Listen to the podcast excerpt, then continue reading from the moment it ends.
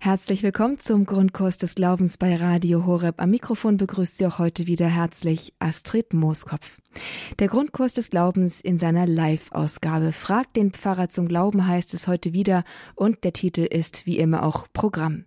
Sie dürfen anrufen unter der Nummer 089 517 008 008 und dürfen Ihre Frage zum Glauben hier in die Diskussion einbringen. Sie bekommen eine Antwort, vielleicht sogar ein Gespräch, wenn Sie das wünschen, denn Nachfragen sind immer erlaubt, mit Pfarrer Peter van Briel. Er ist unser Pfarrer, mit dem Sie hier sprechen können, Ihre Frage zum Glauben loswerden und eine Antwort bekommen können. Pfarrer van Briel ist uns jetzt telefonisch live aus dem Bistum Münster zugeschaltet. Er ist Seelsorger in Hobsten-Hallwerde.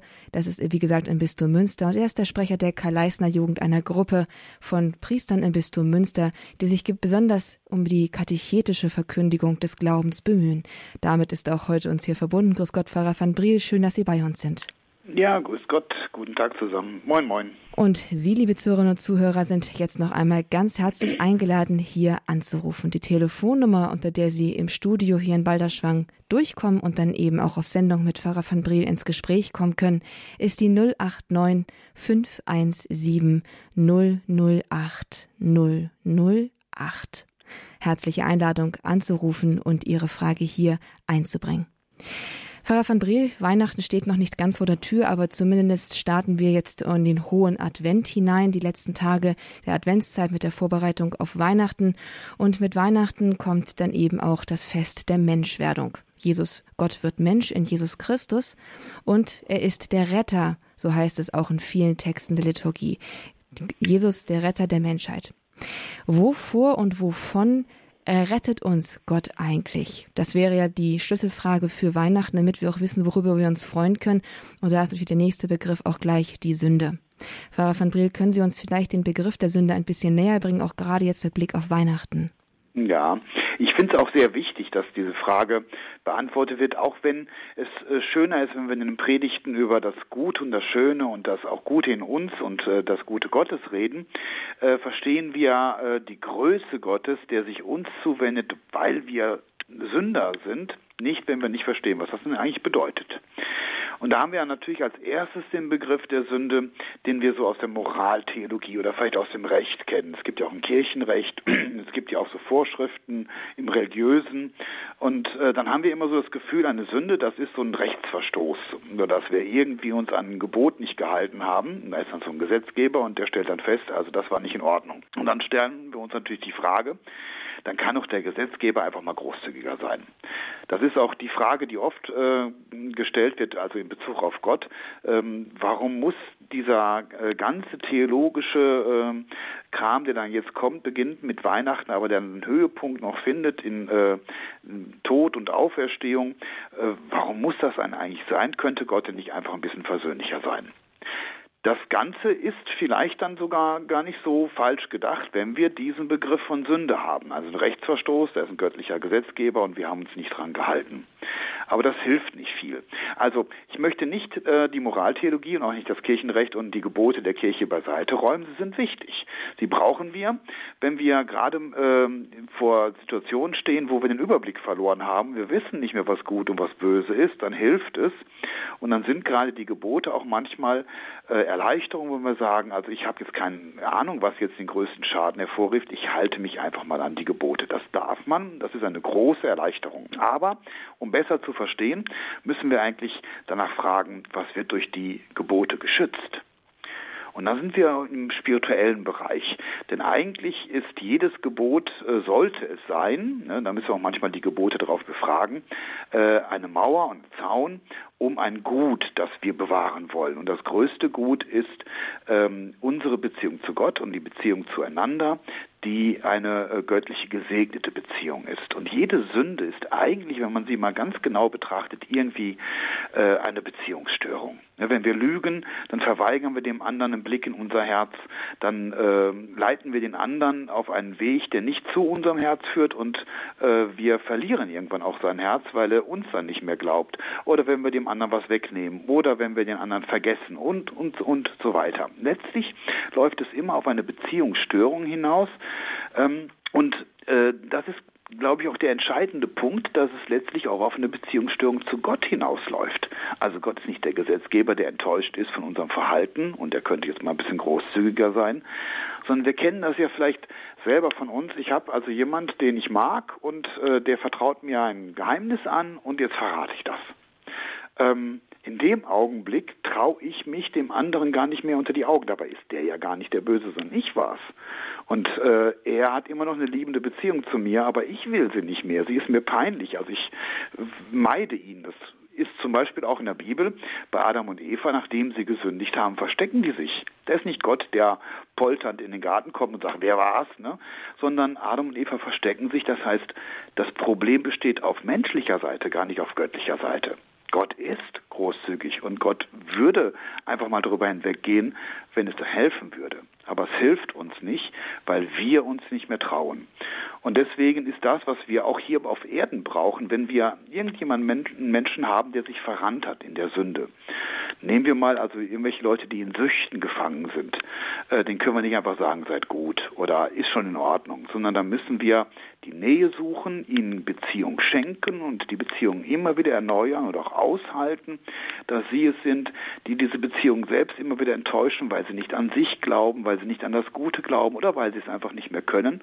Und so sind wir Menschen. Und dieser Gott, der jetzt unsere Nähe sucht und uns aushält, das ist der christliche Gott, das ist Jesus Christus und das beginnt an Weihnachten.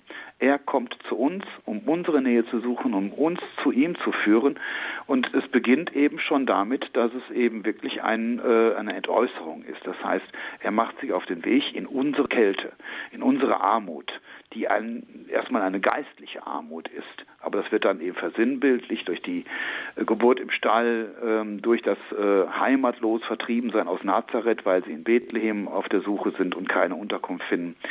Das ist äh, Gott, der das alles aushält weil er weiß, nur durch seine Beziehung, die er uns schenkt, heiligt er uns, das braucht Zeit, das geschieht in uns äh, ein Leben lang. Ähm, und das Entscheidende ist, er hält es aus. Er hält unsere Sünde aus, er hält unsere Beziehungsunfähigkeit aus und dadurch lernen wir wieder mehr zu vertrauen, uns zu vertrauen, Gott zu vertrauen und das ist das Gegenteil von Sünde, nämlich Vertrauen und wieder Beziehung knüpfen. Sünde als Beziehungsunfähigkeit oder den Verbau der Beziehungsfähigkeit. Pfarrer van Briel, was ist denn dann mit dem Begriff der Erbschuld? Das ist dann ja so eine Sache, von der vererbt wird. Wie kann eine Beziehungsunfähigkeit vererbt werden? Ja, also das äh, ist ein Begriff, der ein bisschen schwierig ist in der Theologie. Also erstmal ähm, äh, erben wir nicht Sünde in äh, dem Sinne, dass wir jetzt eine Tatschuld erben, weil unsere Eltern irgendwas Böses getan haben oder unsere Vorfahren, im Zweifelsfall sogar nur Adam, äh, sondern Sünde ist in diesem Fall eher so dieser Zustand, in dem wir uns befinden. Also kleine Kinder, von denen wir glauben, wenn sie auf der Welt gekommen sind, die getauft werden, äh, die haben noch nicht gesündigt. Aber sie haben eben diese, äh, diesen Zustand schon übernommen oder sagen wir mal so eher äh, der heilige Zustand der äh, Selbstverständlichkeit mit Gott, der ist ihnen abhandengekommen oder nie geschenkt worden. Ähm, das heißt, es geht schon ums Vererben eines äh, einer Unordnung. Das ist, glaube ich, der bessere Begriff. Der passt auch zur Beziehungsunfähigkeit. Wir sind nicht mehr so, wie Gott uns eigentlich haben wollte, und wir sind es schon von Anfang an nicht. Und äh, wenn wir aufwachsen, wir würden immer nur das tun, wo wir gerade Lust drauf haben, dann wäre es nicht immer das Gute. Im Paradies und im Himmel wird es immer so sein, dass Lust und Freude und das Gute in eins fällt. Aber hier auf Erden nicht. Ähm, wie das vererbt wird, das ist theologisch noch so ein bisschen strittig. Ähm, das geschieht einmal durch das soziale Umfeld, das geschieht einmal durch das schlechte Vorbild und dass sie einfach lernen, dass man, wenn man lügt, erstmal besser dasteht. Dann kriegt man das größere Stückchen Kuchen, wenn man sagt, ich habe noch keins gehabt. Ähm, es hat aber auch was mit äh, tatsächlich mit unserem Zustand auch im leibseelischen Sinne zu tun. Aber das ist vielleicht gar nicht so in die Frage. Erbsünde ist eigentlich unsere Beziehungsunfähigkeit. Jede Sünde ist eine Beziehungsstörung. Und wenn wir gesündigt haben, dann müssen wir um Entschuldigung bitten. Und deswegen ist äh, das nicht nur eine Frage, dass äh, Gott einfach uns nachlässt, sondern dass wir lernen, darum zu bitten, uns an Gott zu wenden. Und dafür muss er eben uns zeigen und uns nahe kommen, ähm, dass wir uns das überhaupt trauen. Und dann können wir aus der Erbsünde herauswachsen. Gott schenkt uns seine Gnade, Gott schenkt uns seine Verzeihung.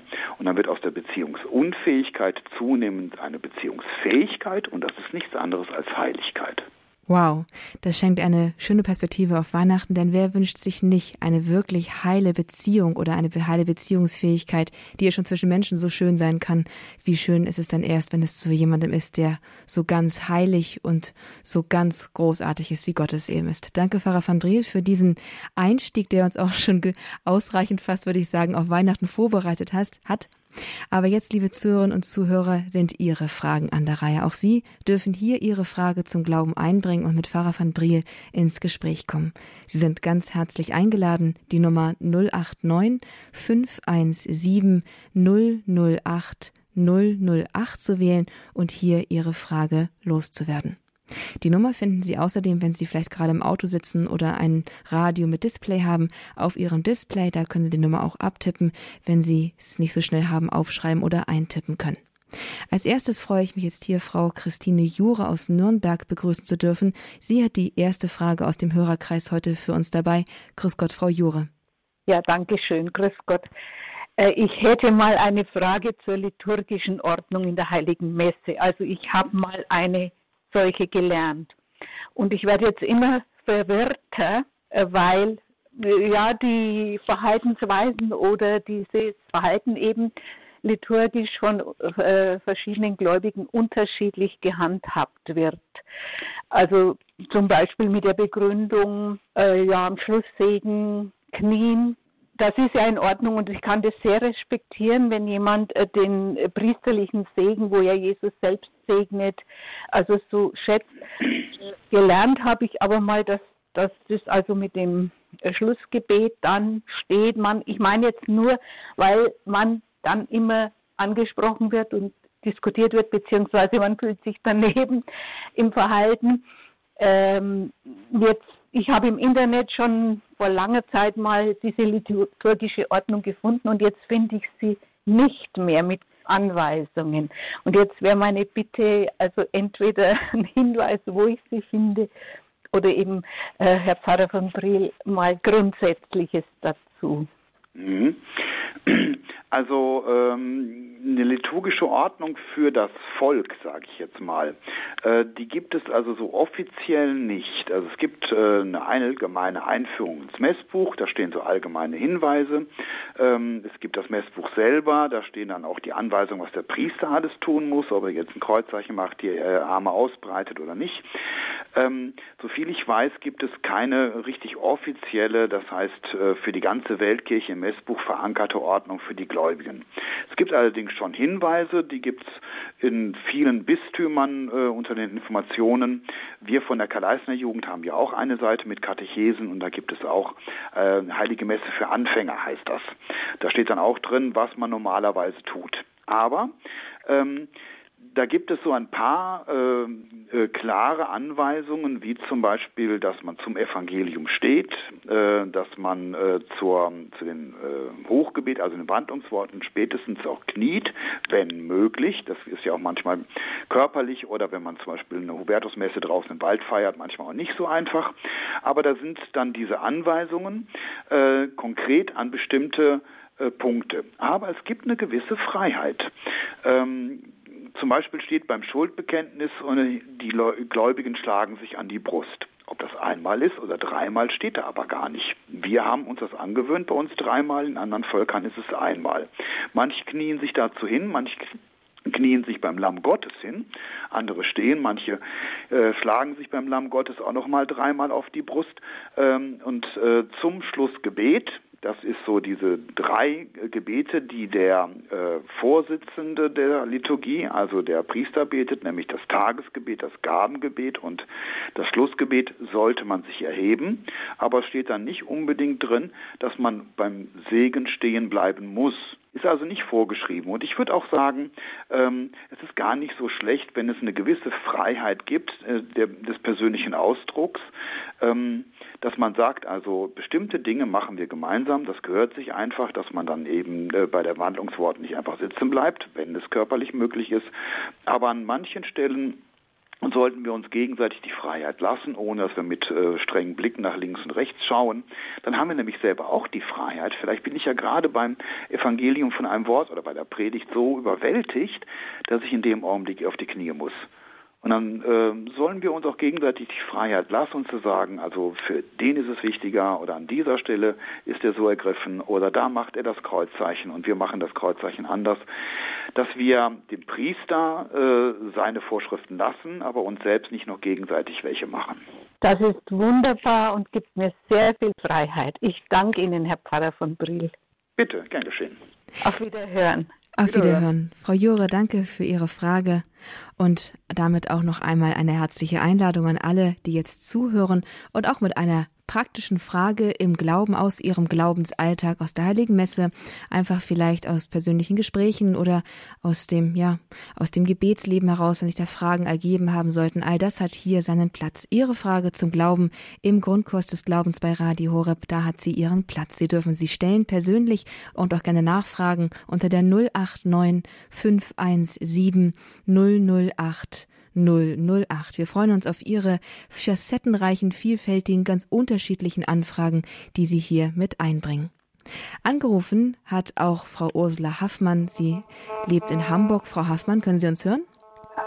Grüß Gott. Grüß Gott. Ich wollte direkt fragen, was spricht dagegen, wenn man wirklich genug hat von den liturgischen äh, Einseitigkeiten, Spielereien und so weiter in der Gemeinde, wenn man zu den Gemeinden oder zur Messe am Sonntag zu der Gemeinde von Pius X geht. Ja, also ähm, machen wir mal zwei äh, Sachen. Einmal äh, grundsätzlich diese Spielereien ähm, müssen wir ein kleines bisschen äh, sortieren. Ich habe hier auch manchmal Leute, die sagen, also jetzt äh, ist das Kreuzzeichen weggefallen und da hat er keine Kniebeuge gemacht. Es gibt liturgischen echten Missbrauch, wo man sagt, also da hat der Priester jetzt wirklich was ganz Schlimmes getan. Da gibt es Grenzen und da muss man vielleicht auch manchmal nicht nur nach den Vorschriften in den Büchern fragen, sondern einen Theologen fragen und sagen, ist das denn noch möglich? Kann man das weglassen. Manchmal steht in dem Messbuch nämlich drin, mit so diesen oder ähnlichen Worten leitet der Priester ein. Da kann er auch andere Worte nehmen. Aber das wissen die Gläubigen nicht unbedingt. Deswegen, bevor ich mich richtig aufrege, dass der Priester schon wieder was anderes macht, ähm, eben erkundigen, mal nachfragen, mit dem Priester sprechen, vielleicht mit anderen. Aber ich gebe zu, es gibt wirklich liturgischen Missbrauch, äh, wo man sagt, nee, das ist jetzt also, das, das geht an die Substanz der Liturgie. Oder wo man einfach äh, feststellt, das ist vielleicht gar nicht so falsch, was er macht, aber es ist so, äh, so ein Show, die da gemacht wird und so weltlich alles, dass man da gar nicht wirklich ins Gebet kommt. Dann und äh, auch schon früher, wenn man das persönlich möchte, kann man sich andere Gottesdienstorte suchen. Und da gibt es ja dann auch durchaus die Freiheit, sich eine andere liturgische Ordnung, zum Beispiel bei den Petrusbrüdern zu nehmen. Bei den Pius-Brüdern ist es deswegen ein bisschen schwieriger, ähm, weil äh, sie sich nicht liturgisch, aber doch theologisch und auch kirchenrechtlich von der katholischen Kirche getrennt haben. Also bevor jetzt hier Pius-Brüder zuhören und äh, ich ganz wilde Antworten bekomme, da ist dann die Diskussion, wer hat sich eigentlich von wem getrennt und wer ist wie vor die Tür gesetzt worden. Aber Fakt ist, es ist nicht nur das liturgische Problem, sondern es gibt dort auch wirklich theologische Probleme und vor allem auch ein Problem des Schismas, das heißt, dass sie nicht mehr äh, im Gehorsam dem Heiligen Vater gegenüberstehen. Und genauso wie bei evangelischen Wortgottesdiensten oder sonst was, wenn ich an deren Liturgie teilnehme, dann nehme ich auch äh, die Kirche im Ganzen mit äh, in äh, mein Beten und Denken auf. Und äh, die, Pius-Gemeinschaft steht eben nicht mehr in vollen Gemeinschaft mit unserer Kirche. Das heißt, genauso wie die orthodoxe Kirche. Ähm, man sollte eigentlich nach der katholischen Kirche suchen und äh, die katholische Kirche äh, bevorzugen. Wenn ich aber äh, zum Beispiel in Russland lebe und die nächste katholische Kirche ist weit weg, dann darf ich unter Umständen auch zur orthodoxen Kirche gehen.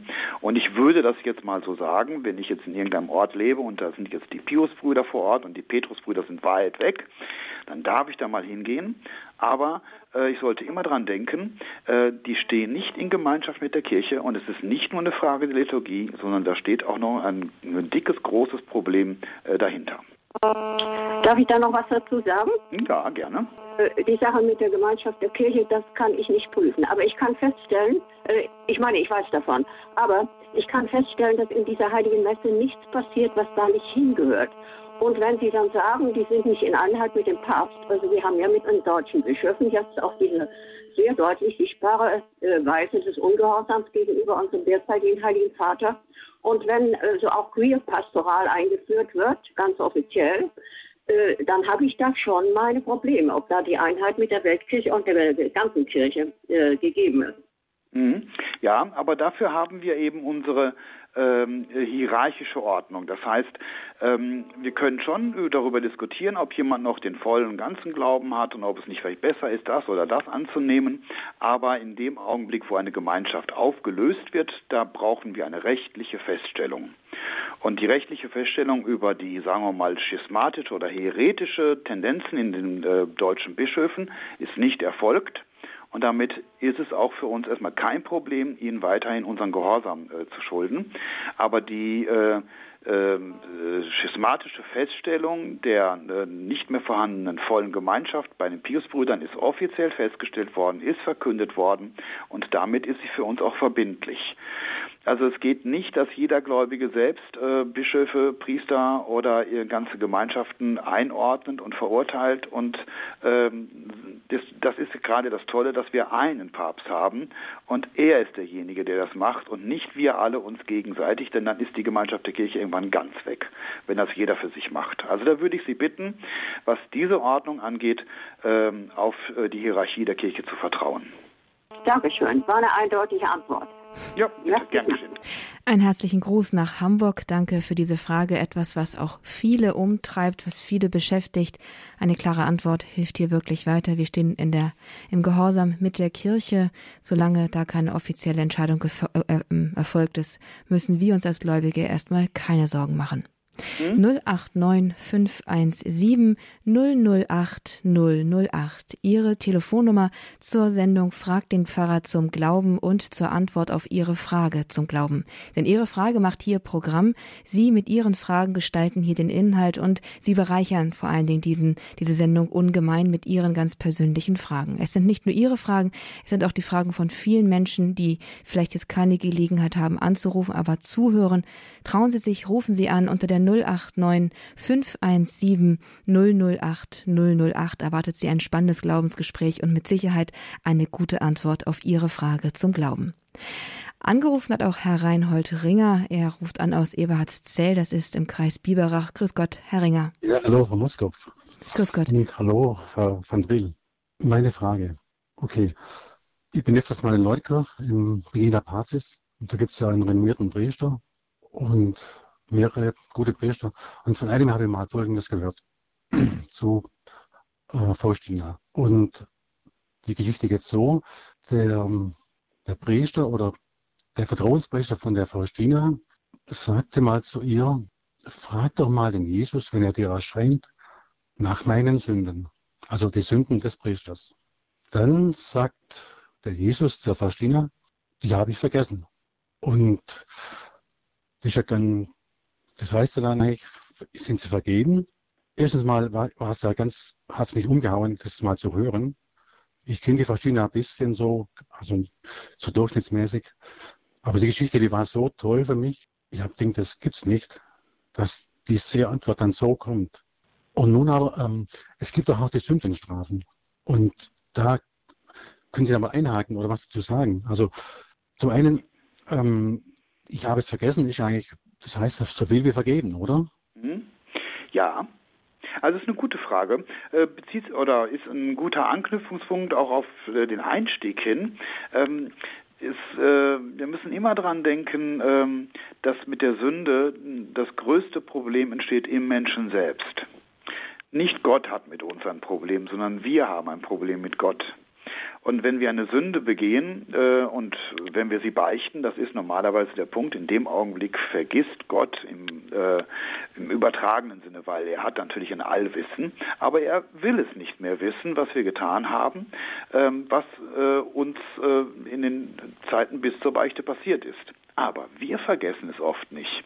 Und das, was wir eine Erinnerung noch haben, also entweder einfach nur, dass wir wissen, wir haben gesündigt oder auch einfach die Erfahrung, der Geschmack der Sünde, ähm, das ist immer noch so ein kleines bisschen ähm, auf der Zunge bleibt, was wir da getan haben, was wir, äh, wie viel Freude es gemacht hatte zu sündigen. Auf der einen Seite natürlich gibt es einen großen Schaden, aber äh, das wehrt fort und das äh, vergiftet uns immer noch.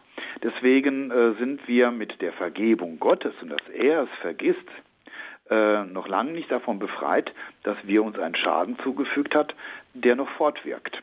Und diese Sünden strafen, strafen ist ein ganz blödes Wort, das vermeide ich äh, meistens, weil äh, damit sind meistens die Konsequenzen gemeint, die sich aus der Tat heraus ergeben.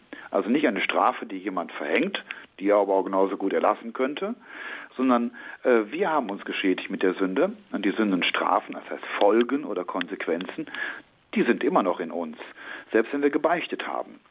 Das heißt, mein Verhältnis zwischen mir und Gott ist äh, aus Gottes Sicht wieder perfekt, aber aus meiner Sicht noch nicht so ganz. Erstmal ist die Beziehung wieder geheilt in der Beichte, aber es braucht noch ein bisschen äh, Arbeit, äh, damit äh, die Heilung auch mich ganz gar ergreift und dieser äh, Hang zur Sünde, der mit jeder Sünde ja größer wird, dann auch mal wieder weniger wird, indem wir auch Gutes tun. Und deswegen ähm, besteht das Abarbeiten der Sündenfolgen, indem wir das Gegenteil von Sünde tun, nämlich jetzt Gutes tun und jetzt den Geschmack der Freude finden, die Freude am Guten zu tun. Und das wächst äh, und irgendwann vielleicht auch das verdrängt, was die Sünde an Reiz äh, hinter uns, äh, in uns hinterlassen hat und irgendwann haben wir gar keine Lust mehr zu sündigen. Das wäre natürlich das Beste, was uns geschehen kann. Ja, aber das ist ja ganz, ganz schwierig. Ja, es ist wenn man immer wieder schwer, äh, ja. zurückfällt. Äh, ja, wir brauchen Zeit. Wir brauchen viel Zeit und selbst am Ende unseres Lebens, wenn wir alle Zeit, die äh, unser Leben äh, uns geschenkt hat, auch wirklich genutzt haben, werden wir immer noch sagen, ich habe es nicht auf die Reihe gekriegt. Also am Schluss brauchen wir immer noch den Erlöser, der uns dann äh, an die Hand nimmt und sagt, ähm, den Rest, den trage ich selbst. Und das ist dann eben das, was Jesus für uns ins Kreuz getragen hat. Das, was du nicht mehr geschafft hast und was dir zu viel gewesen wäre und so weiter, äh, das habe ich am Kreuz für dich getragen. Also wir werden nicht perfekt sterben. Wir werden, wir müssen an uns arbeiten, ne, aber wir werden nicht im Zustand der Heiligkeit am Ende unseres Lebens sagen, so Jesus, jetzt brauche ich dich nicht mehr. Nett, dass du mich erlösen willst, aber ich habe selbst auf die Reihe gekriegt. Das wird nicht passieren. Mhm. Sie hat vorher gesagt, ähm, der Mensch vergisst es schlechter, Gott vergisst besser. Ja. Das habe ich nicht gewusst so. Also, also Gott vergibt dann besser wie der Mensch unter sich. Ja, auf jeden Fall, ja. So ist das gemeint, ja. Und das hat dann auch die, der, der Priester hat dann sie ja gefragt und sie hat dann die Antwort bekommen von, von Christus. Mhm. Ja, also es ist eine sehr schöne Geschichte und ähm, das äh, ist auch etwas, was äh, ich auch wirklich allen Menschen erzählen möchte. Also gerade wenn sie in die Beichte kommen, das ist ja nicht nur, dass andere meine Sünde nicht so schnell vergessen wie Gott, wenn sie, obwohl sie vielleicht verzeihen, sondern ich selbst vergesse es auch nicht. Und dann sage ich am Ende der Beichte, Gott hat ihnen die Sünden vergeben. Er denkt jetzt nicht mehr daran, denken Sie bitte auch nicht mehr daran. Jetzt nicht nochmal grübeln, was habe ich alles getan und war es Sünde oder war es keine Sünde, sondern einfach mal frei von dem, was gewesen ist, äh, in die Zukunft gehen. Das fällt uns viel schwerer, als Gott es, äh, äh, als Gott es schwer fällt, uns zu vergeben. Also ihm fällt das sehr leicht. Okay, ja, schöne Antwort. Also ja, war jetzt sehr äh, aufschlussreich, ja. Gut. Okay, Frau Bild. Dankeschön, ja. So. Schönen Tag Ihnen und ganzen Radio Horror-Team. Dankeschön. Danke. Ciao. Ja. Herringer, einen ganz herzlichen Dank. Auch wieder eine wahnsinnig interessante Frage, denn das geht letztlich uns alle an, wenn wir in die Beichte gehen. Was erwarten wir eigentlich und wie werden, gehen wir daraus so vor? Und mit welcher Haltung gehen, schauen wir auf Dinge, die wir schon gebeichtet haben? Ja, danke, dass Sie das hier eingebracht haben. Immer wieder wichtig, jetzt auch gerade dann in den letzten Tagen in der Vorbereitung auf Weihnachten, wo wir ja hoffentlich auch nochmal zur Beichte gehen werden und uns dann vielleicht noch einmal bewusst werden, was eine gute innere Haltung ist und was wir, was uns eigentlich geschenkt wird in der Beichte dieses Versprechen der Freiheit und der Befreiung letztendlich dann auch am Ende von allen Behaftungen mit dem Bösen und auch von der Tendenz dazu. Als nächstes hat hier angerufen aus Mannheim Frau Calliope Papa Theodoro. Grüß Gott, Frau Papa Theodoro. Ja, schönen guten Tag. Erste Frage, gibt es eine Rückkoppelung, weil ich mein Internetradio anhab? Nein. Na, okay, super.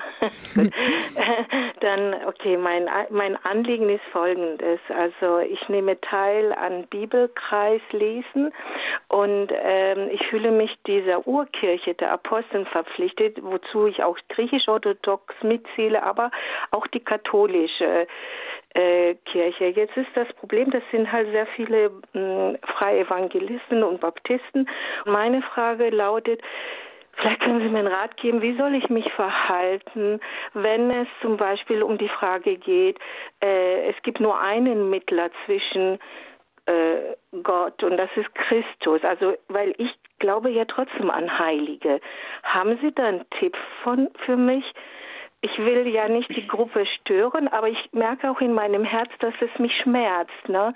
Dass, äh, ich, ich respektiere das, dass Sie das nicht wollen. Aber ich fühle mich auch meiner Wahrheit verpflichtet. Mhm. Sehr schön und äh, da möchte ich Ihnen auf jeden Fall äh, erstmal zusprechen, bleiben Sie dabei, dass Sie sich diese Verpflichtung auch gegenüber äh, sehen.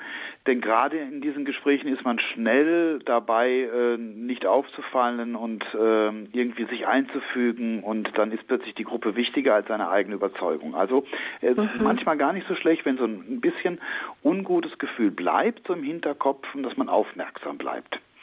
Ähm, ich würde ähm, einen Grundsatz, äh, also es klingt jetzt erstmal wieder sehr theologisch, eine theologische Grundsatzausrichtung äh, ja. ja. zwischen den ähm, evangelikalen, evangelischen Protestanten, aber auch in der katholischen Kirche äh, mhm. in Erinnerung rufen, nämlich einmal das et et im katholischen, das heißt sowohl als auch, wenn man es übersetzt aus dem Lateinischen, mhm. und äh, das evangelische Prinzip ist das sola. Prinzip, also allein. Mhm. Ähm, und ähm, das, zum Beispiel das Beispiel, was Sie jetzt gebracht haben, allein Jesus Christus ist der Mittler. Mhm. Und das Katholische äh, dagegen ist, selbstverständlich ist Jesus Christus der Mittler, aber auch ne, wir wirken mit und wir führen manchmal auch zu Christus hin. Und nicht nur wir, eben auch die Heiligen und auch Maria, aber eben auch wir. Und ähm, Deswegen ist es aus unserer Sicht immer wichtig und auch vielleicht äh, ein geschicktes Vorgehen, wenn wir mit äh, Protestanten, Evangelikalen oder einfach nur Menschen, die diesem Soda-Prinzip verhaftet sind, immer erstmal beipflichten und sagen, ja, Jesus Christus ist der Mittler. Das ist wichtig, mhm, das ist, mhm. er ist uns gesandt. Ähm, aber dieses allein der Mittler, ist dann ja wieder eine Ausgrenzung. Und die haben wir in der katholischen Kirche nicht. Wir sind weit. Wir sind allumfassend und wir umfassen sowohl das göttliche als auch das menschliche Tun. Beides gehört zusammen. Wir umfassen sowohl die Gnade, die geschenkt ist, als auch die Mitwirkung in der Gnade, in den Werken. Das heißt, all dem, was die anderen glauben, äh, stimmen wir zu, ja, fast mhm. allem, ne, und fügen dem aber noch etwas hinzu. Und vielleicht können wir das manchmal auch einfach nur so stehen lassen und sagen, ja, ich stimme dir zu, Jesus Christus ist der Mittler und den Gedanken haben wir noch, bevor wir wieder sprechen. Aber okay. manchmal fügen wir auch hinzu, ne, ja, Jesus Christus ist der Mittler, ne, aber meine Mutter hat mich zum Glauben geführt, sie ist doch auch eine Art von Mittlerin. Und ah, dass man das okay. mit hineinnimmt und sagt, das menschliche Tun ist von Gott ja auch mitgewollt. Mhm.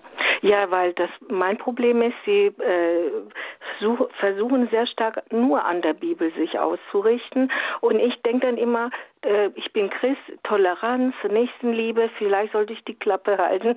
Aber ich, ich fühle mich da nicht wohl. Also ja. Sie meinen, ich kann trotzdem, indem ich es bejahe, trotzdem auch meine Sichtweise, aber ich, ich weiß nicht, wie, auf welcher Beweisgründung, wissen Sie, weil die wollen dann halt, die kommen halt immer schriftlich mit diesem, nur die Bibel ist wichtig und in der Bibel steht es so und so. Ja, also das ist jetzt eine hm. lange Diskussion, denn wenn Sie jetzt evangelikal hier wären, ne, dann würde ich Sie auch ja. nicht mit zwei Sätzen überzeugen können, sondern ja. ähm, aber dass Sie selbst in Ihrem Glauben äh, sicher sind. Also äh, ja, die Bibel ist Gottes Wort. Ja, das glauben wir. Wir glauben auch mhm. zumindest was das Neue Testament angeht, dass es auch wirklich so passiert ist. Ja, das glauben wir. Da können Sie immer erstmal zustimmen. Mhm. Äh, glauben Sie, dass er wirklich Wunder gewirkt hat und dass Maria Jungfrau war und dass das Brot vermehrt war? Ja, das glauben wir. Aber äh, das ist eine von diesen vier großen Sola, Sola Scriptura, sagen die Evangelischen. Wir sagen ja, die Schrift, mhm. und auch die Tradition, wir haben noch einen größeren Glauben, der noch mehr ja. zunimmt. Soll das denn alles verloren gehen, was Jesus äh, gesagt hat, aber was nicht aufgeschrieben ist? Nein, ah, wir äh, nehmen okay. das mit hinzu. Das ist nicht verloren okay. gegangen. Steht ja auch am Ende des Johannesevangeliums, wenn alles aufgeschrieben würde, die Welt könnte ja. die Bücher nicht fassen. Und okay. das lebt fort in der Kirche. Okay, damit haben Sie mir sehr geholfen. Danke. Hm? Bitte. ja, danke schön. Vielen Dank. Okay, dann tschüss. Ciao. Frau Papa Theodoro, einen ganz ja. herzlichen Gruß nach Mannheim. Danke für Ihre ja, Frage. Vielen Dank. Ich erinnere mich auch, dass der Frau Professor Reiser einmal, als er auch gefragt wurde, in der Sendung Fragt den Prof zur Bibel gesagt hat, dass die katholische Kirche eben der Überzeugung ist, dass der Heilige Geist eben auch durch die Tradition spricht, was er ja auch gerade so gesagt haben, was man vielleicht auch dann noch sagen könnte, der Heilige Geist spricht eben auch durch mhm. die Tradition. Ja. Genau. Ja, danke schön hier für die super interessanten Fragen, die sich wirklich auf ein ganz breites Spektrum der Glauben, der Glaubensinhalte erstreckt, auf die vielen Bereiche, in, der, in denen unser Glaube eine Rolle spielt im Alltag, in der, in der Liturgie, in Glaubensgesprächen, in Begegnungen und ja, einfach auch im Alltag. Auch Sie können Ihre Frage hier beisteuern. Ich ermutige Sie hier anzurufen und in dieses interessante Gespräch mit Pfarrer Peter van Briel einzusteigen. Er ist uns hier live zugeschaltet und für Sie ist er hier live zugeschaltet, damit Sie mit ihm ins Gespräch kommen können, um Ihre Frage zu beantworten. Die Telefonnummer ist die 089 517 008 008. Und angerufen hat aus dem Schwarzwald auch Frau Rita Nagel. Frau Nagel, herzlich willkommen. Wie ist Ihre Frage? Meine Frage, ich bin ja im Altenpflegeheim und äh, neben mir äh, sitzt eine, Frau, eine Zeuge Jehovas. Jetzt geht es ja auf Weihnachten zu und die feiern ja gar nicht Weihnachten. Äh, plötzlich ist mir eingefallen, wie, erklär, die, wie erklären die Zeugen Jehovas Jesus wenn sie Maria nicht anerkennen oder die Dreifaltigkeit gar nicht anerkennen. Mhm. Ja, also Jesus ist für sie, eben weil sie die Dreifaltigkeit nicht anerkennen, eben auch nicht göttlich. Da wird zwar der Begriff Gottes Sohn auch manchmal genutzt, aber nicht in dem Sinne, wie wir ihn haben, dass es eben eine der äh, Personen der göttlichen Dreifaltigkeit ist, sondern er ist ein Geschöpf. Und ähm, wenn man dann näher nachfragt, da ähm, steht auch jetzt nicht wirklich irgendwo, ich habe auch einige Zeugen Jehovas Schriften und Bücher, ähm, das habe ich da jetzt nicht gefunden, aber ich habe es mir von einigen Zeugen Jehovas mündlich bestätigt worden, dass sie im Grunde Jesus Christus als eine Inkarnation des Erzengel Michael sehen. Es mag auch sein, dass vielleicht die Zeugen Jehovas auch unterschiedlicher Meinung sind, das weiß ich nicht genau. Aber es ist auf jeden Fall ein Geschöpf, vielleicht ein Engel, äh, vielleicht der Erzengel Michael oder ein anderer. Äh, und äh, so wie ein Geschöpf, äh, das dann von Gott natürlich gesandt ist, unter Umständen von mir aus mit Jungfrauengeburt oder ohne, das ist für sie dann nicht mehr so entscheidend, weil äh, er ja nur ein Bote ist. Gott selber ist von diesem Jesus Christus unterschieden in der Wahrnehmung der Zeugen Jehovas. Und von daher ist es dann auch konsequent, dass sie sagen, dann dürfen wir auch nicht äh, Weihnachten feiern, die Geburt Jesu, äh, weil wir wollen ja Gott feiern und nicht nur ein Geschöpf. Oh. Ach, ja, wo ich dann auch mal, dann haben sie auch noch gesagt, äh, die Hirten im Felde hätte ja gar nicht, das könnte ja gar nicht stimmen da. Äh, Hirten wäre ja an Weihnachten gar nicht im Feld. Da habe ich dann gesagt, ah ja, so genau wir, würde, sollte man das auch nicht nehmen oder so, gell? Ja, also das ist dann also grundsätzlich eine Frage, die man muss man dann dem äh, Exegeten, also da gibt es ja einen Professor zu Fragen der Bibel, ähm, die biblische Wirklichkeit und die biblische ähm, äh, Hintergrund, äh, was für eine Kultur dort geherrscht. Ähm, aber ähm, das, bei den Zeugen Jehovas, ich will Ihnen jetzt nicht äh, zu sehr äh, nahe treten, aber da mischt sich also ein grundsätzlich äh, ein anderes System, dass sie sagen, eben Gott ist nicht dreifaltig, mit vielen äh, Kleinigkeiten, wo sie einfach nur sagen, seht da haben die Katholiken wieder nicht recht und da haben sie auch nicht aufgepasst. Und diese Kleinigkeiten sind manchmal Hakeligkeiten, wo man sagt, also tut mir leid, liebe Zeugen Jehovas, aber das hat doch nichts mit dem Wesen des Glaubens zu tun. Also zum Beispiel, ob jetzt die Hirten auf dem Feld waren oder nicht. Ähm, das wird äh, argumentiert, das ist Winter gewesen, da waren nicht auf dem Feld, aber äh, zu früheren Zeiten sind manchmal äh, die Unterkünfte nicht vorhanden gewesen und dann waren die eben das ganze Jahr auf dem Feld. Es wird auch manchmal gesagt, da sind die, äh, die Tempelgarde ausgezogen, um Jesus zu verhaften und sie wären mit äh, Schwertern und Knüppeln äh, bewaffnet. Und dann wird gesagt, das kann ja gar nicht, weil das war ja verboten. Äh, die Tempelgarde war nicht bewaffnet. Ja, mag ja sein, dass sie es trotzdem waren, obwohl es verboten war. Also von daher würde ich sagen, da hängt es doch nicht dran und das ist nicht das Entscheidende. Und wenn wir mit Zeugen Jehovas sprechen, dann werden wir sie nicht bekehren, wenn wir äh, die Hirten irgendwie durchsetzen, sondern wir müssen dann über die wesentlichen Punkte uns Glaubens sprechen. Kann uns ein Engel erlösen ähm, oder muss es nicht vielleicht doch Gott selbst sein? Ja, ja. Also vielen Dank. Bitte. Und als nächstes hat uns ein Anruf aus Ulm erreicht mit einer Frage. Frau Müller, Sie haben auch eine Frage, die Sie uns hier stellen möchten. Grüß Gott, Frau Müller. Grüß Gott, Herr Pater von Brean. Also, ich verfolge jetzt eine ganze Weile schon, aber äh, ich bin nicht eher durchgekommen. Da war die Frage, wie vergibt Gott und, äh, uns und äh, wie ist das mit der Erbsünde? Und da wurde gesagt, ja, die Erbsünde, die, man wächst daraus heraus. Aber ich habe ich war fest davon überzeugt, dass durch unsere christliche Taufe uns die Erbsünde erlassen ist. Hm? Stimmt das nicht? Doch, das stimmt. Aber ähm, das ist ähm, genau das, was, äh, ne, ich habe jetzt den Namen nicht, nachher nochmal gefragt worden ist. Ähm, genau, Herr Ringer war das. Ähm, es ist einmal die äh, Erbsünde als solches und die Sündenfolgen, die noch bleiben. Und von der Erbsünde, die uns in der Taufe vergeben ist, bleiben auch deren Sündenfolgen. Also die Folgen, Strafen, ähm, sind nicht nur durch die Taten verursacht, die wir irgendwann mal wirklich tun, bewusst, sondern auch aus der Erbsünde heraus ergeben sich Sündenfolgen, die bleiben, obwohl wir in der Taufe von der Erbsünde befreit ist. Die Erbsünde ist ja, sagen wir mal, die Beziehungsstörung schlechthin. Wir kennen Gott nicht, wir trauen ihm nicht, wir haben vielleicht sogar Angst vor ihm, wir wissen nicht, wo wir ihn suchen sollen und äh, wir haben äh, nicht wirklich Freude daran, das Gute zu tun. Und in der Taufe äh, schließt Gott mit uns einen Bund. Und damit äh, ist diese Sünde, diese Loslösung von Gott aufgehoben. Er schließt mit uns einen Bund, äh, indem er sagt, äh, ich bleibe jetzt bei dir und immer wenn du was Gutes tust, will ich dir auch Freude daran schenken. Dass also die äh, Freude am Bösen, die muss dann so nach und nach erst verschwinden. Und die Freude am Guten, die geschieht dann so nach und nach. Aber die Trennung von Gott, die ist in der Taufe aufgehoben und diese Zusage Gottes, ich bleibe jetzt bei dir, liebes kleines Kind oder auch Erwachsene, die getauft werden, und ich verlasse dich nicht mehr. Und ich verspreche dir, immer wenn du etwas Gutes tust, ähm, äh, gebe ich dir auch die Kraft daraus, äh, in der Beziehung zu wachsen. Das ist unaufgebbar und das nimmt Gott niemals zurück. Ja, aber ich habe immer gemeint, durch diese Taufe sind wir Kinder Gottes. Ja. Wir hören der Kirche an. Mhm. Und äh, dann in der heiligen Kommunion wird das ja gekrönt, kommt Jesus zu uns und da sind wir auch schon verständiger, da können wir es verstehen. Aber das hat mir noch nie jemand gesagt, dass, dass uns äh, dass wir nicht äh, Kinder Gottes sind, sondern dass das alles noch in uns ist. Es ist genauso wie bei der Beichte. Mir hat man gesagt, wenn man das Wichtigste bei der Beichte ist die Reue. Mhm. Und wenn ich jetzt meine Sünden bekenne und bereue, dann sind sie mir vergeben, also auf immer vergeben.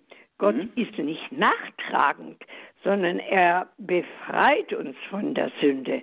Mhm. Und der, der, der Effekt von dieser Beichte soll eben sein, dass wir unser Leben ausrichten und besser werden, ja? Ja, also in allem, was Sie jetzt gesagt haben, kann ich Ihnen zustimmen. Wir werden in der Taufe Kinder Gottes und ähm, der Zusammenhang zwischen Taufe und Kommunion und äh, Beichte und äh, Reue, das ist alles korrekt.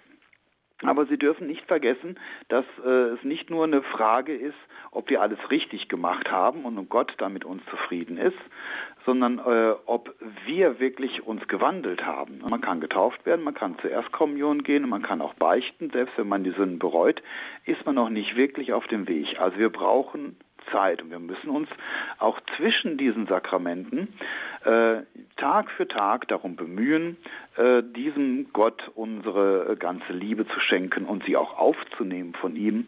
Für jede Kommunion, für jede Beichte, die wir empfangen, äh, die Taufgnade wieder zu äh, verlebendigen und lebendig zu halten. Also es ist nicht nur, äh, dass wir ein christliches Leben führen mit diesen großen Markierungspunkten, sondern wir sind dazu, wie, wie in jeder Ehe auch, aufgerufen, sie Tag für Tag minütlich auch zu leben. Das schaffen wir nicht, aber aufgerufen sind wir und bleiben wir, uns immer wieder darum zu bemühen. Ja, und wenn man mal dann im Laufe des langen Lebens eine Strecke hat, wo man einfach Gott entfernt wird.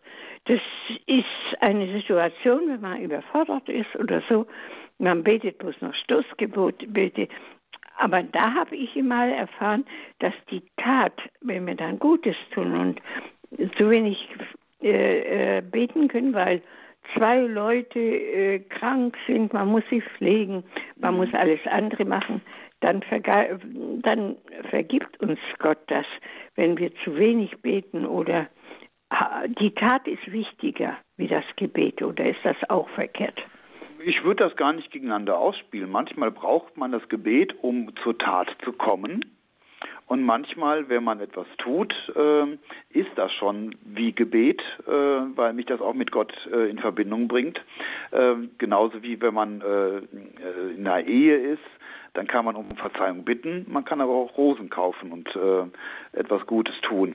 Das will ja. ich nicht gegeneinander ausspielen, sondern äh, das ist alles sehr wichtig und von den Durchstrecken, die Sie sagen, manchmal äh, kann man es nicht mehr so gut, ähm, aber dann wächst die Sehnsucht. Und äh, die Sehnsucht ist dann der Grund dafür, dass es dann irgendwann doch wieder geht. Das kann äh, ja, ja. scheinbar eine lange Zeit sein, in der sich fast nichts tut. Ja, aber ich, aber wie ich, Frau. Ich meine, dass man auch so eine Zeit übersteht, aber ich fühle mich dann schuldig. Und deswegen beichte ich das dann auch, ja? Ja, also dass äh, Sie sich schuldig fühlen, äh, ist in dem Sinne in Ordnung, indem Sie sagen, äh, das äh, führt mich dann zur Beichte. Und dann äh, muss man aber auch sagen, dass äh, Gott auch diese Durchdrücke manchmal äh, im Nachhinein erfüllt und sagt, äh, es war gut, dass du lange gehungert hast, weil äh, jetzt bist du bereit, die Speise aufzunehmen, die ich dir gebe, die er selber ist. Ja, herzlichen Dank und Ihnen ein frohes, gesegnetes Weihnachtsfest. Dankeschön, das wünsche ich Ihnen auch. Vielen Dank. Und allen Mitarbeitern vom Radio Hörer wünsche ich das Gleiche. Dankeschön, Frau Müller. Einen herzlichen Gruß nach Ulm. Danke für Ihre angeregte und interessierte Nachfrage hier. Das Thema Beichte und Sünde beschäftigt uns heute hier in der Sendung offenbar sehr intensiv. Wir kommen zu unserer nächsten, vermutlich letzten Frage, die heute Platz hat. Mal schauen. Grüß Gott, Frau Strecker aus Freiburg im Breisgau. Hallo, Frau Strecker, Ihre Frage. Ja, grüß Gott, grüß Gott, Herr Pfarrer von Brill. Mich treibt eine Frage um, und zwar es geht um die Geistausgießung. Und zwar im Buch Joel lesen wir im Kapitel 3, am Ende werde ich meinen Geist ausgießen über alles Fleisch, ihre Söhne und Töchter werden und so weiter Träume haben. Jetzt steht aber im Matthäusevangelium, im Kapitel 24 über das geht, es geht also übers Ende, wo falsche, wo Jesus selbst sagt, es werden falsche Propheten auftreten. Den Text kann ich nicht auswendig, ich kürze es ab. In meinem Namen.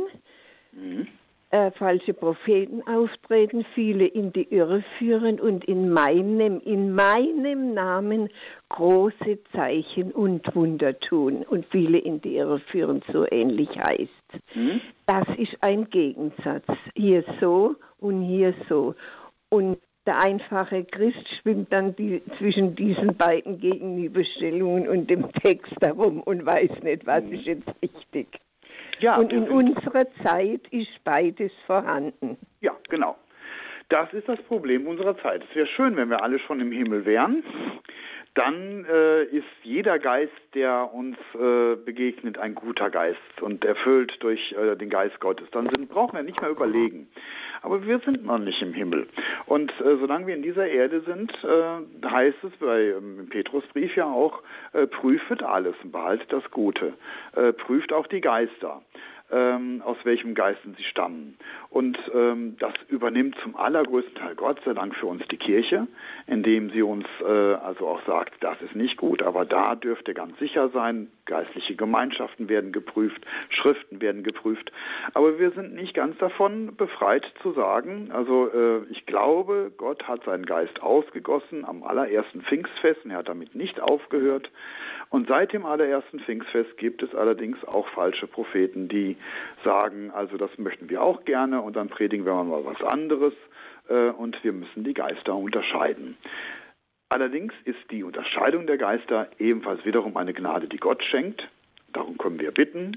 Und dann können wir im Rahmen der Kirche und wenn wir auf die Kirche hören, was sie uns erzählt, eigentlich auch relativ sicher sein, dass wir die falschen Propheten erkennen und äh, ihnen nicht auf den Leim gehen und dort, wo Gott wirkt, das dann auch wirklich erkennen und auch spüren und dem auch folgen. Ich stolper einfach über den Satz in meinem Namen, mhm. in meinem Namen, in Jesu Namen Zeichen und Wunder tun. Ja, das ist ja wohl das Letzte. Ja, es ist eine Dreistigkeit, aber das tun die Leute. Ne?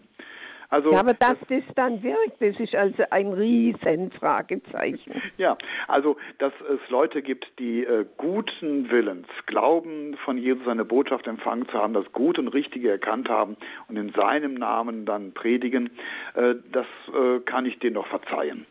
Aber dass sie wirklich wissen, ich habe mir jetzt gerade was überlegt und ich tue jetzt mal so, als wenn das eine Offenbarung Jesu wäre, das ist schon eine Dreistigkeit, ja. ja Aber die müssen wir nicht richten, die müssen wir nur erkennen. Das ist wichtig. Nein, das, nur der in meinem Namen nicht beten und so weiter, nur in meinem Namen Zeichen und Wunder tun. Ja, das gibt's doch nicht. Leider wohl. Ja, Frau Strecker, wir teilen Ihre Empörung darüber, dass das möglich ist. Wir sehen es auch tagtäglich, dass mit den christlichen Werten mehr oder minder Schindluder getrieben wird im Namen christlicher Grundwerte werden die absurdesten Sachen gerechtfertigt. Ich denke, dass das Empörung hervorruft, spricht nur für Ihre aufrechte Seele. Danke, dass Sie es hier auch ins Wort gebracht haben. Wir haben es jetzt kurz vor knapp vor Ende der Sendung. Ich freue mich noch einen letzten Anrufer hier auf Sendung nehmen zu können. Ich hoffe, es geht, geht sich zeitlich aus. Herr Gröbel aus Augsburg ruft an. Hallo, Herr Gröbel. Ja, grüß Gott zusammen. Ich hätte bloß zwei kurze Fragen.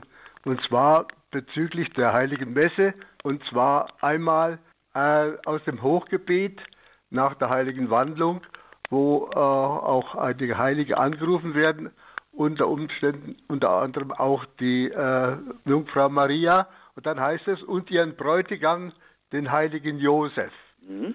Aber dieser Name, der wird sehr oft ausgelassen. Und das ärgert mich jedes Mal. Nicht deswegen, weil es auch mein großer Namenspatron ist, sondern warum eigentlich? Warum lässt man das aus? Steht doch da. Mhm. Ja, also man müsste jetzt gucken, in welcher Messe Sie gewesen sind und wer was vorgelesen hat. Es steht im ersten Hochgebet. Da wird der heilige Josef ausdrücklich als Bräutigam auch mit genannt. Im zweiten, dritten und vierten Hochgebet kommt er nicht drin vor. Papst Franziskus hat verfügt, dass der heilige Josef jetzt auch mit genannt werden soll. Oder war es Papst Benedikt? Weiß ich gar nicht mehr. Ähm, und diese Verfügung äh, ist aber bei den deutschen Bischöfen hängen geblieben. Das heißt, sie ist nicht an die Priester weitergeleitet worden und die Priester haben äh, nicht die Verpflichtung, das jetzt äh, in die Hochgebete einzufügen. Und manche Bischöfe sagen, nein, damit es kein Durcheinander gibt, ähm, lasst das bitte, tut es nicht. Also äh, ich zum Beispiel für unseren Bischof hier, der hat äh, uns gesagt, nein, die Messbücher bleiben erstmal so, wie sie äh, geschrieben sind. Diese neue Umsetzung auf Wunsch des Papstes äh, wird noch nicht umgesetzt. Manche fügen es trotzdem ein. Ähm, also von daher gibt es dort eine Unsicherheit und eine Verwirrung, aber nicht jeder, der den heiligen Josef jetzt nicht erwähnt, hat ihn deswegen weggelassen, sondern hat ihn noch nicht eingefügt. Das kann sein. So. Ja, er ist aber doch der große Schutzherr der Kirche. Der müsste doch jedes Mal genannt werden. Also ich weiß ja, nicht. Ja, schön wäre es wäre. Ich fand die Initiative des Papstes auch gut, aber als Priester, das ist auch eine Frage der Ordnung der Kirche, sind ja. wir das gebunden, was äh, offizielle liturgische Texte sind. Und das ist letztlich die Frage, was der Bischof den Priestern als Text vorstellt. Ah ja, na gut, also Da bin ich mit einverstanden. Dann hätte ich noch eine zweite Frage. Die Gebete, die wechselnden Teile, äh, die wechselnden äh, Gebete der Heiligen Messe sind also das Anfangsgebet, dann das, das Gabengebet, das Schlussgebet und da ist vorher noch kurz vor der Kommunionausteilung noch das Kommuniongebet, die Communio, mhm. lateinisch. Und die ist die verpflichtend oder ist die nicht verpflichtend? So viel ich weiß, nicht. Da bin ich jetzt ein bisschen überfragt. Das, das nennt sich Kommunionvers und also ja. genauso auch der Einleitungsvers. Gibt es also einen Bibelvers ganz am Anfang, noch vor dem Kreuzzeichen und äh, vor der Kommunion an äh, Kommunionvers. Ähm, ich muss jetzt ehrlicherweise sagen, dass das steht nicht dabei und ich habe auch die allgemeine Einführung ins Messbuch jetzt nicht daraufhin gelesen und sie ist kleiner gedruckt als alles andere. Das Kleingedruckte ist normalerweise nicht verpflichtend. Von daher würde ich jetzt mal sagen, nein, ich glaube nicht, dass sie verpflichtend ist, aber ähm, was da steht, ist meistens auch schön, wenn man es mitbetet. Aber die ist doch so immer so äh, geform, äh, formuliert, dass sie ja wirklich dazu zum, zu dem ganzen Messformular passt. Ja. Ich finde, man sollte das schon beachten und nicht einfach äh, das weglassen. Also das, das habe ich schon gemerkt. Also in manchen äh, Gottesdiensten äh, hört man das äh, und vor der kommenden Austeilung und aber oft wird es wird es weggelassen und ich weiß nicht, ist doch ein schöner Vers eigentlich. Und da gehört dann dazu, man hat diejenigen, die die, die ja. Messtexte sich ausgedacht haben oder formuliert haben, die haben sich doch bestimmt dabei was gedacht. Ja, Herr Gröbel, das ist sicherlich wahr. Wir müssen leider jetzt hier zum Ende unserer Fragerunde kommen. Sie haben auch hier eine super interessante Frage zum Thema Liturgie mit eingebracht. Liturgie und das Sakrament der Versöhnung und die Beichte waren heute das ganz große Thema heute im Grundkurs des Glaubens mit Pfarrer Peter van Briel bei Frag den Pfarrer zum Glauben. Herr Pfarrer, danke auch für Ihre Zeit, die Sie uns hier geschenkt haben, für Ihre Antworten, Ihr profundes Gespräch, das Sie uns geschenkt haben, das mit dem Sie uns hier bereichert haben.